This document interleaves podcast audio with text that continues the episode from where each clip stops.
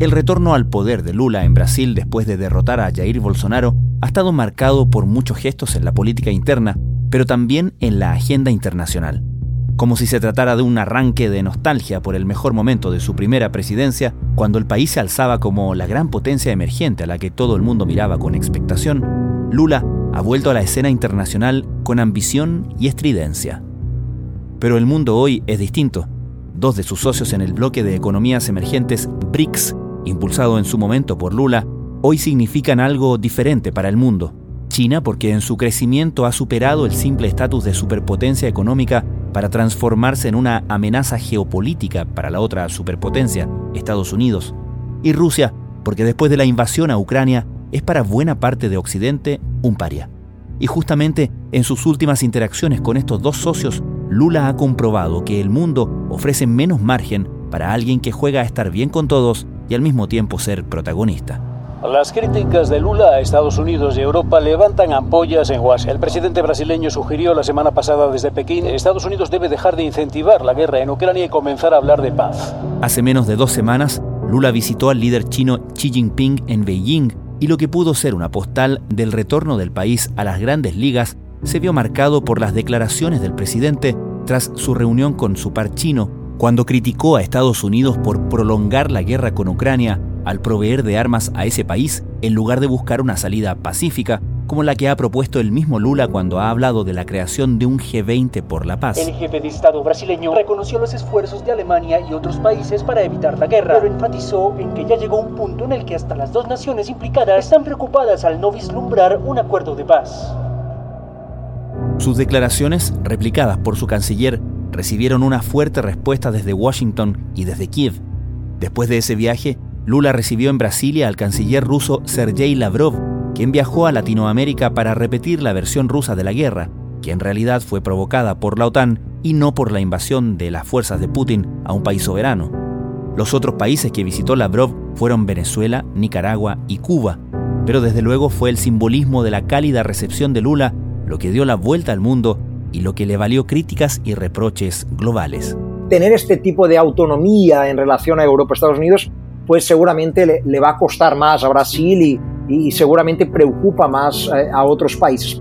Paulo Alfonso Velasco, profesor de Política Internacional de la Universidad del Estado de Río de Janeiro, nos habla hoy sobre el delicado equilibrio que busca Lula en materia internacional y sobre cómo su idea de convertirse en mediador para la paz en Ucrania puede haber sido estropeada por sus propias palabras en estas últimas semanas.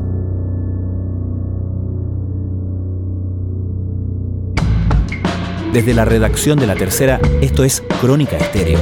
Cada historia tiene un sonido. Soy Francisco Aravena. Es miércoles 26 de abril. El presidente de Brasil, Luis Ignacio Lula da Silva, en un intento por atraer de nuevo a los recelosos inversores extranjeros, ha prometido en la primera escala de su breve gira por Europa restaurar la estabilidad y la credibilidad en Brasil. Bueno, Lula, de alguna manera, en este eh, tercer eh, gobierno, tuvo ya los dos primeros en los años 2000, pues intenta reproducir lo, que por aquel entonces le salió muy bien, es decir, eh, colocar a Brasil como un actor de mayor peso e importancia en la escena internacional y, eh, al mismo tiempo eh, relacionándose con todos sin tener necesariamente que elegir eh, a algún país amigo por encima del otro. O sea, al mismo tiempo en que va a Estados Unidos y se encuentra con Biden en la Casa Blanca, pues poco tiempo después se va a China, se encuentra con Xi Jinping, eh, enseguida se va a Europa, eh, a, Portugal, enseguida a España. Es decir, es una política exterior muy activa, como ya lo fue en los años 2000, y demostrando lo que de alguna manera es un principio importante para la política exterior brasileña, que es la idea del universalismo, o sea, relacionarse con todos los países, aunque estos países sean enemigos entre ellos y aunque no sigan necesariamente los principios eh, democráticos y liberales que son tan importantes para Brasil y por eso se puede relacionar con países del Medio Oriente, con China eh, o incluso con Rusia en este momento tan complicado de la guerra. Es decir, no es nada eh, muy novedoso, podemos decir, porque ya lo vimos por lo menos algo parecido en sus dos primeros gobiernos entre el 2003 y el 2010. Básicamente Lula quiere aparecer como una figura global que puede lograr eh, algo eh, en, este conflicto. sin embargo, creo que la manera en que lo ha hecho ha, ha, sido la forma equivocada. Lamentablemente, la percepción en Occidente es que se ha aliado más con Rusia que con el resto se puede hacer el punto, eso sí, que el mundo es muy distinto a ese, a ese mundo de los gobiernos anteriores de Lula, ¿no? La obligación, o por lo menos la expectativa del resto del mundo de definirse frente a casos, por ejemplo, como la invasión rusa a Ucrania, parece dejar menos lugar a este universalismo, como has dicho, ¿no? Sí, cuando pensamos, claro, seguramente en el mundo, el mundo hoy día eh, es mucho más complejo, mucho más dividido, porque claro, China tiene un peso mucho más grande del que tenía en los años 2000, entonces hay una división mucho más clara en lo que algunos pueden entender que hay una, una especie de bipolaridad. Claro, no exactamente como fue en la Guerra Fría, pero vamos, es un mundo más dividido de lo que era en los años 2000, donde vamos, lo que claramente se presentaba para todos era eh, el crecimiento de los países del sur global, India, China, Sudáfrica y Brasil entre ellos, por supuesto. Entonces, claro, el mundo ahora es más complejo, entonces tener este, este tipo de autonomía en relación a Europa Estados Unidos pues seguramente le, va a costar más a Brasil y, y seguramente preocupa más eh, a otros países. Pero si nos acordamos bien, lo que pasaba en los años 2000 también había problemas. Por ejemplo, Brasil, las posiciones que tenía Lula en relación a Irán, por ejemplo, en relación a Venezuela de Chávez, pues tampoco eran muy cercanas a lo que esperaba Washington en aquel momento. Brasil siempre me buscó una posición más autónoma en la escena internacional sin tener que seguir necesariamente lo que nuestros aliados en Estados Unidos y en Europa desean. Ahora, claro, hacer este tipo de posición más autónoma o, buscar estas posiciones más autónomas, pues le costará más a Brasil, pero vamos, no, no veo nada muy diferente en términos de principio de aquello que ya hemos hecho en otros momentos. Pero claro, el mundo hoy es más complejo, es más difícil y por eso las críticas hoy incluso son más grandes de aquellas que había por la buena relación que Lula tenía con Irán o por la buena relación que tenía con Cuba, por la buena relación que tenía con eh, Hugo Chávez en Venezuela. Luis Ignacio Lula da Silva se reunió hoy con su homólogo portugués Marcelo Rebelo de Sousa. Es la primera cumbre bilateral luso-brasileña en siete años. Forma parte de la avanzada diplomática de Lula que intenta posicionar nuevamente a su país en la primera línea de la política internacional. Sin embargo, sus posturas relacionadas a la guerra en Ucrania han generado ruido tanto en Europa como en Washington durante los últimos días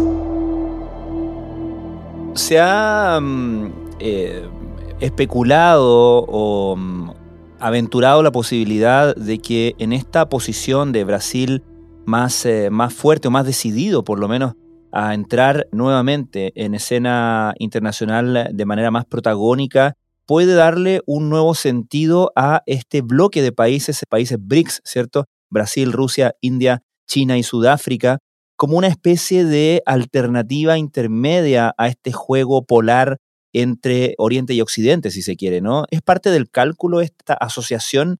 ¿Se ha hablado más a propósito de esta estrategia de Lula de los países BRICS nuevamente?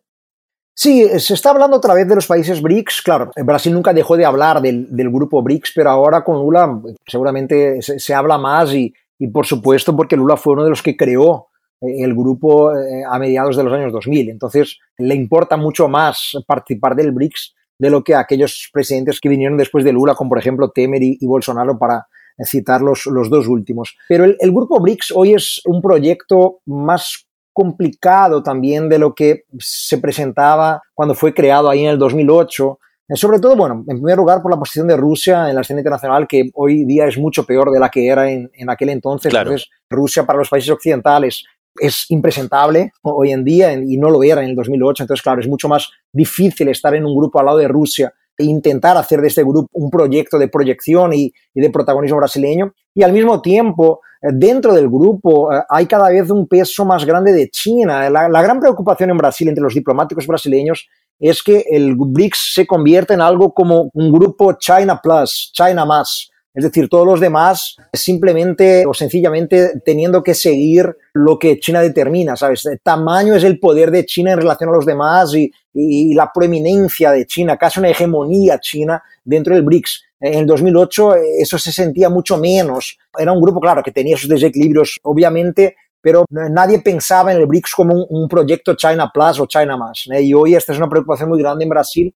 aunque el grupo tiene su importancia, porque dentro del BRICS Brasil, claro, tiene un poder mucho más grande y consigue legitimar de manera más amplia también sus deseos, sus objetivos en la escena internacional. Por ejemplo, el deseo permanente de la reforma del Consejo de Seguridad, eh, de la democratización de los eh, foros internacionales multilaterales. Entonces, claro que hacer esto, presionar en este sentido por medio del BRICS, es más fácil para Brasil. Pero el grupo hoy es de alguna manera un problema también para la diplomacia brasileña. Es decir, no, no, no es tan bienvenido el grupo BRICS como ya lo fue en el pasado, por ejemplo, cuando de la crisis financiera del 2008-2009, el grupo BRICS ha sido muy importante dentro del G20 eh, para gestionar la crisis. Yo creo que hoy ya los países del occidente ya miran al BRICS con mucho más preocupación. El presidente chino Xi Jinping ha recibido este viernes en Beijing a su homólogo brasileño Lula da Silva. El presidente Lula, quien se encuentra a mitad de un viaje de Estado a China de cuatro días de duración, afirmó que China desempeña un papel importante en el desarrollo y la paz mundiales y que busca estrechar los lazos con el país asiático.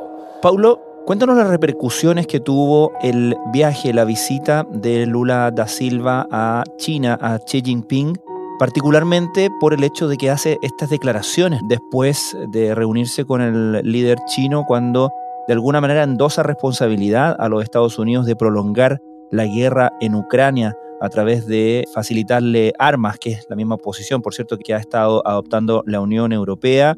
¿Qué pasa? Porque una cosa es la que tú nos comentas de mantener las relaciones y mantener este juego de equilibrios con lado y lado, ¿no? Pero otra es decidir hacer declaraciones tan frontales, ¿no? Sí, sí, un problema. Uno de los problemas de Lula siempre ha sido hablar muchas veces de manera poco pensada y, elegir muy mal a veces las palabras de sus frases y de sus declaraciones. No es la primera vez que lo hace, ya pasó muchísimo en los años 2000 y, y ahora otra vez, claro, en una visita a China, encontrándose con el líder chino, eh, pues de repente hacer declaraciones de esta manera, que ya las hizo el año pasado, de alguna, de alguna forma eh, lo que intenta decir es que Ucrania es tan responsable por la guerra cuanto Rusia, o que los países europeos y los Estados Unidos, pues en vez de luchar por la paz y por las negociaciones de una paz, se limitan a aislar cada vez más a Rusia e imponer sanciones contra Rusia y dar armas a Zelensky, lo que seguramente no ayuda en nada en la búsqueda por la paz. Entonces, claro, son declaraciones que en este momento preocupan mucho a los países occidentales y en esta visita a la península ibérica, pues Lula ha sido muy cobrado por eso. Uh, incluso partidos de centro, de centro derecha en Portugal, e incluso algunos de izquierda, porque Portugal es miembro importante de la, de la NATO, de la OTAN, le han preguntado, vamos, ¿qué, qué sentido tiene ese tipo de frase a partir de la cual no solamente echa algo de culpa a Estados Unidos y a Europa, como también a Ucrania poniéndola en el mismo punto que Rusia como los dos responsables iguales por la guerra. Y bueno, el hecho es que tuvo que volver atrás. y lo que hizo algunos días más tarde fue decir que no, que no era exactamente lo que quería decir y que claramente hay un invasor y que Rusia ha violado el derecho internacional al invadir el territorio de Ucrania y que Brasil defiende por principio la soberanía de Ucrania, la integridad territorial de Ucrania. Intentó borrar un poco lo que había dicho, pero vamos, el, el malestar ya, ya estaba hecho, ¿no? Sí, sobre todo porque independientemente de que después de haber dicho que defendía la integridad territorial de Ucrania, cuando él plantea la creación de una instancia de paz, ¿cierto? Un grupo de países mediadores, cosa que había planteado hace unos meses cuando el canciller alemán Olaf Scholz lo visitó en Brasilia, esta instancia de negociación de paz, lo que parece estar implícito en esa idea, a estas alturas por lo menos, es que para una negociación ambos lados deben ceder y que la cesión por parte de Ucrania es la cesión de parte de su territorio, derechamente, de manera que necesariamente hay un juicio ahí que él hace sobre Ucrania y que molestó muchísimo a los ucranianos. Sí, sí, seguramente que sí, y por eso incluso la decisión reciente ahora de lo más rápido posible enviar a, Ucrania a Celso Amorín, que es el principal asesor internacional de Lula y que fue su canciller durante los dos primeros gobiernos de los años 2000 el gran problema es la cuestión sobre todo de la península de Crimea, ¿no? porque Brasil entiende que intentar volver al pasado, 2014, y hacer con que Rusia devuelva la península, pues va a ser un problema y esto puede, podría ser algo que inviabilizaría un entendimiento, un acuerdo de paz o, o simplemente un acuerdo para cesar el fuego. Para Brasil, de alguna manera, la situación de Crimea ya es una situación más o menos decidida. Ahora, intentar convencer a los ucranianos de esto va a ser muy complicado, ¿no? Es decir, no, no bastaría con que eh, Rusia disminuyera su presencia ahí en, la parte eh, oriental de Ucrania, ahí en la región del Donbass, pero para los ucranianos es importantísimo que se devuelva también la península de Crimea. Y la diplomacia brasileña entiende que eh, las dos partes, claro, tienen que ceder en algo y que sería importante que no se discutiera, por lo menos no en un primer momento en que se busca la paz, no se discutiera cambiar el estatus de Crimea, que ya está muy consolidado hace casi 10 años desde que Rusia anexó ese territorio.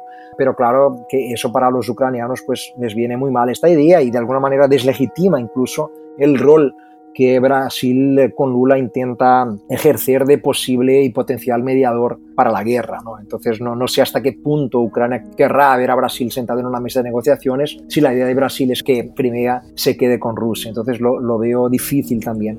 Pero de todos modos es la idea brasileña de que cuando se hace una mediación por la paz, pues las dos partes tienen que estar dispuestas a ceder en algo. ¿no? Hacer algún tipo de cesión. El ministro de Relaciones Exteriores de Brasil, Mauro Vieira, defendió el lunes las relaciones con Rusia y dijo que está en total desacuerdo con las críticas de la Casa Blanca de que el país latinoamericano estaría repitiendo propaganda de Moscú sobre el conflicto en Ucrania. No es verdad que la Unión Europea y Estados Unidos alargan el conflicto.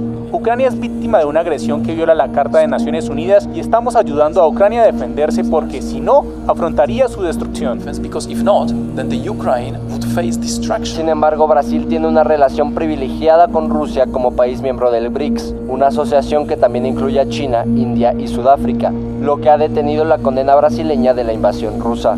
Lula incluso sugirió que Ucrania debería renunciar a la península de Crimea, anexionada ilegalmente por Rusia en 2014. Estás escuchando Crónica Estéreo, el podcast diario de la tercera. Hoy, el académico de la Universidad del Estado de Río de Janeiro, Paulo Alfonso Velasco, comenta las dificultades de Lula da Silva buscando el equilibrio y a la vez el protagonismo en materia internacional. Mencionaba recién, Paulo, el viaje de Celso Amorim a Ucrania. ¿Es un viaje que se decide después de estos eh, altercados, por así decirlo, o, era, o es parte del diseño de Lula al terciar o al intentar terciar en este conflicto? No, no, la primera vez que se levantó la, idea fue justamente en, este, en esta situación delicada después de las declaraciones, eh, vamos a decir, infelices de, de, Lula. Lo que ya se había decidido es que Lula y Zelensky charlaran por teléfono, incluso ya lo hicieron, charlaron por teléfono los dos líderes, pero no se sabe, vamos, tampoco lo que hablaron en, efecto. Pero la decisión de, de, enviar al principal asesor internacional y seguramente el diplomático más importante de Brasil en los últimos 30 años eh, ha sido decidida después de todo este problema y el follón creado por Lula con sus declaraciones cuando estaba en China. Ahí, bueno, yo creo que hay pocos nombres eh, tan hábiles para intentar eh, superar cualquier tipo de crisis como Celso Amorín. Yo creo que es una idea buena. Ojalá se realice lo antes posible y que con eso se pueda superar cualquier tipo de desconfianza sobre la posición brasileña en cuanto a la guerra. Brasil es un país de paz. Fue una de las frases usadas por el mandatario brasileño Luis Ignacio Lula da Silva en una conferencia de prensa con el canciller alemán al ser consultado por la posibilidad de que Brasil envíe municiones a Ucrania. Brasil subrayando así su posición de neutralidad y al mismo tiempo sugiriendo la creación de un grupo de países que medien para lograr la paz en ese eh, país. Más allá del tema de la guerra mm, en Ucrania, Paulo, se observa un alineamiento, tal como expresó preocupación Estados Unidos, de el Brasil de Lula más con China en el momento en que China está al parecer pretendiendo un rol más protagónico en territorios como Latinoamérica, se ve ahí una simpatía o un acercamiento particular por parte de Lula, considerando obviamente que China es el principal socio comercial de Brasil y que Brasil es el principal proveedor de alimentos de grano, de soja, entiendo, a China, por ejemplo? Sí, yo, yo creo que lo, lo, principal en esto, en la relación Brasil-China y el modo como esto se presenta para los Estados Unidos, es eh, justamente la importancia que China tiene hoy para Brasil eh, 20 años después del primer gobierno de Lula. Ya había alguna importancia en el 2003, pero la importancia 20 años después es mucho más grande por todo lo que has comentado ya. China, el, el más grande socio comercial y hoy día un importante inversor en Brasil. Las inversiones chinas en Brasil tiene una importancia eh, enorme eh, para que Brasil pueda volver a crecer de manera importante eh, en los próximos años. La relación de Brasil con China también es importante en términos políticos, por supuesto. Ya hemos hablado aquí del BRICS y China comparte muchos objetivos brasileños, sobre todo la idea de, de un mundo más multipolar y, y donde el sur global tenga más espacio y tenga una voz que se escuche más y mejor. Pero yo tampoco creo que con la visita de Lula o con las declaraciones que hemos visto estos primeros 100 días o 100 y pico días, pues haya cualquier indicativo de que eh, nos vamos a volcar completamente por China y vamos a buscar algún tipo de alineamiento con, con, China. Yo creo que no. Brasil sigue subrayando mucho la idea de autonomía, nos interesa tener una relación muy buena con China, pero al mismo tiempo queremos tener una buena relación también con los Estados Unidos. Y Lula estuvo algunas semanas antes en, en Washington, en la Casa Blanca, hablando con Biden. Claro que fue una visita eh, mucho más corta, con una agenda mucho más estrecha, eh, no tuvo la importancia o el impacto que tuvo la visita de Lula a China, pero de todos modos ya hemos negociado temas importantes con Estados Unidos, como por ejemplo el apoyo de los Estados Unidos de Biden al Fondo eh, de la Amazonía, al Fondo Amazonia, que es muy importante para Brasil. además de, vamos, de compartir objetivos como el, el, Estado de Derecho, la democracia, los derechos humanos, que son temas con los que no podemos hablar con China, evidentemente, ¿no? Entonces, yo creo que hay espacio para los dos. El problema es cuando miramos un mundo, como ya hemos comentado también, mucho más dividido donde este equilibrio es más complejo y más difícil de ser conseguido de lo que era hace 20 años. Es decir, a Brasil le costará más el equilibrio entre Beijing y Washington, pero yo no veo que Lula tenga cualquier intención de crear un alineamiento político ideológico a China. E incluso hay diferencias importantes en algunos temas con China. Yo creo que seremos pragmáticos eh, intentando obtener lo que nos interesa de China, eh, sobre todo en términos económicos y comerciales, y eh, obtener al mismo tiempo lo que nos interesa de Europa o de Estados Unidos. Y eso pasa por otros temas como la cuestión de la democracia, el Estado de Derecho, combatir el extremismo político o el apoyo más contundente a la cuestión del medio ambiente y de los cambios climáticos. Entonces, yo creo que hay espacio para, para todos los países en la política exterior de Brasil y no podemos de ninguna manera caer en la tentación de elegir como ya hemos dicho, eh, a uno por encima del otro, porque eso sería muy grave para nuestros intereses. Pero reconozco que a esta altura es muy difícil ese equilibrio y seguramente en Estados Unidos están más preocupados hoy con la relación Lula-China de lo que estaban, yo que sé, en el 2005, en el 2010 seguramente están más preocupados. Por todo lo que has comentado también, por el peso que China tiene en Latinoamérica, mucho más grande hoy de lo que era hace 20 años.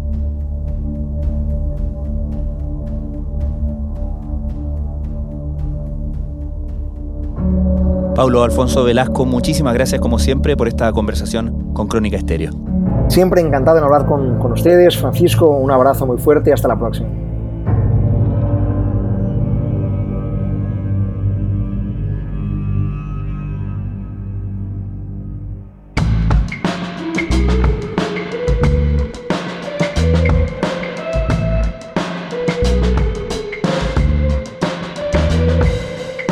Crónica Estéreo es un podcast original de La Tercera. La edición y conducción es de quien les habla, Francisco Aravena. El diseño y postproducción de sonido son de Michel Poblete. Nuestro tema principal es Say Again de Citadel. Escucha todos nuestros episodios en Spotify o en tu plataforma favorita de podcast y en latercera.com. Nos encontramos mañana en una nueva entrega de Crónica Estéreo. Cada historia tiene un sonido el podcast diario de la tercera.